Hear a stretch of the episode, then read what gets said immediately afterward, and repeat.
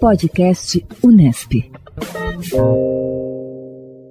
Este é mais um programa da série de finalistas do Congresso de Iniciação Científica da Unesp de 2023, que visa divulgar as pesquisas premiadas no IBILSE e representantes da unidade na fase final do Congresso. A entrevistada de hoje é Bianca de Oliveira Picácio, discente do curso de licenciatura em Letras e uma das finalistas da área de Linguística, Letras e Artes, que nos apresenta sua pesquisa intitulada A Questão Feminina na obra O Primo Basílio, de Essa de Queiroz, e desenvolvida sob orientação de Luciene Pavanello. Eu estudo, sob supervisão da professora Luciane Pavanello, maravilhosa. É um romance do Essa de Queiroz, que é O Primo Basílio, e a partir desse romance nós estudamos as personagens femininas, com uma ênfase aí a Luísa, que é a protagonista do romance. Então nós é, analisamos as condições às que as mulheres eram submetidas no século XIX em Portugal a partir desse romance do Essa. E a gente parte do pressuposto de que a literatura é esse espaço também de reflexão crítica, que também está comprometido com o destino da humanidade em geral, e que a literatura também pode preencher certas lacunas que a própria história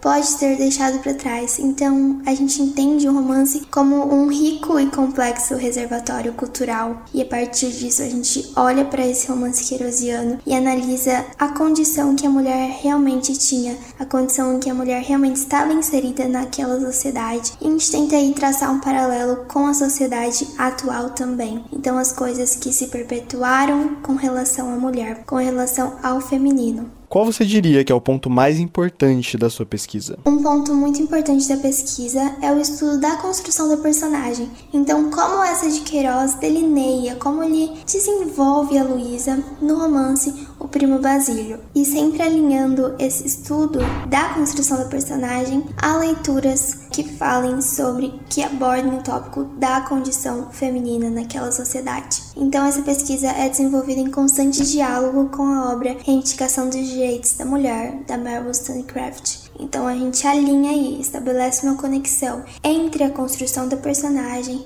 e também o diálogo com obras que abordem esse tópico da mulher e das violências a que elas eram submetidas e que a gente pode enxergar no romance, como a gente analisa. A gente percebe que a condição feminina perpassa todo o romance, né, toda a obra O Primo Basílio, e a gente encontra isso é, nos livros que a Luísa lê, nas músicas que aparecem também no romance, em algumas obras de arte, como por exemplo A Medeia Furiosa, Jovem Marte, que são obras que também retratam figuras femininas e elas aparecem no romance para reforçar, para enfatizar e focalizar a questão feminina que está presente em toda a obra. Que bacana, Bianca. É muito bom ver uma pesquisa tão enriquecedora como a sua no nosso campus. Conta pra gente como foi para você participar do SIC 2023. Do que você mais gostou dessa experiência? Participar de um congresso de iniciação científica é sempre uma experiência incrível, porque você tem a oportunidade, o privilégio de compartilhar com outras pessoas aquilo que você estuda,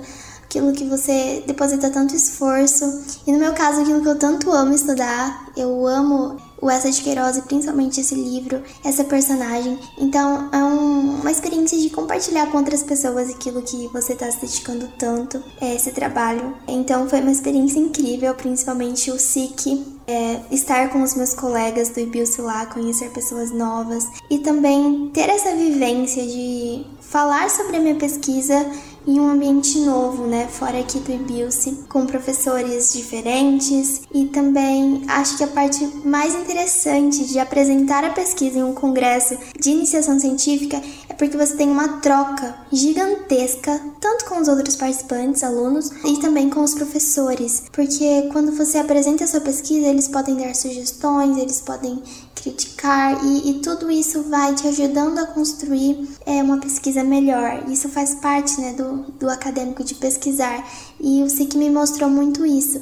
que as outras pessoas podem sugerir e podem agregar a minha pesquisa de uma maneira muito bonita, de uma maneira muito leve. Então o SIC proporciona essa vivência, né? Os congressos de iniciação científica proporcionam isso, de você poder falar sobre aquilo que você pesquisa e também ter essa troca, né? Ter o contato com o outro que vai te sugerir, é, vai te dar novas ideias. O que você diria para um estudante de letras que pensa em começar uma iniciação científica e seguir o caminho da pesquisa? Eu diria para essa pessoa simplesmente investir e apostar muitas fichas nisso. Para quem gosta de sempre estar tá estudando e aprendendo coisas novas. A iniciação científica é um caminho incrível, porque você descobre muitos horizontes através dela, você se aprofunda naquele tema que você tem curiosidade, que você gosta, e é uma oportunidade incrível de você de fato ter uma imersão naquilo, com a supervisão de um professor super capacitado para aquilo naquela área. Então, além de ser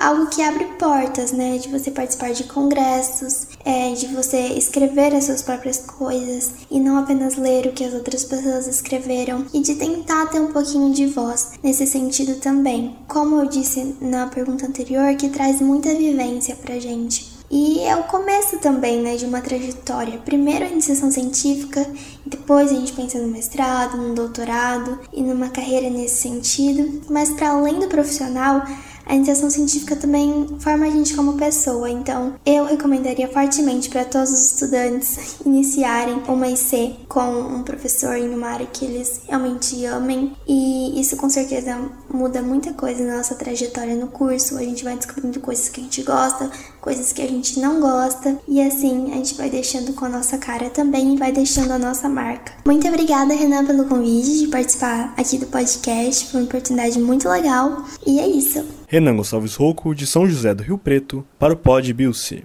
Apoio FAPERP, Fundação de Apoio à Pesquisa e Extensão de São José do Rio Preto. Podcast Unesp.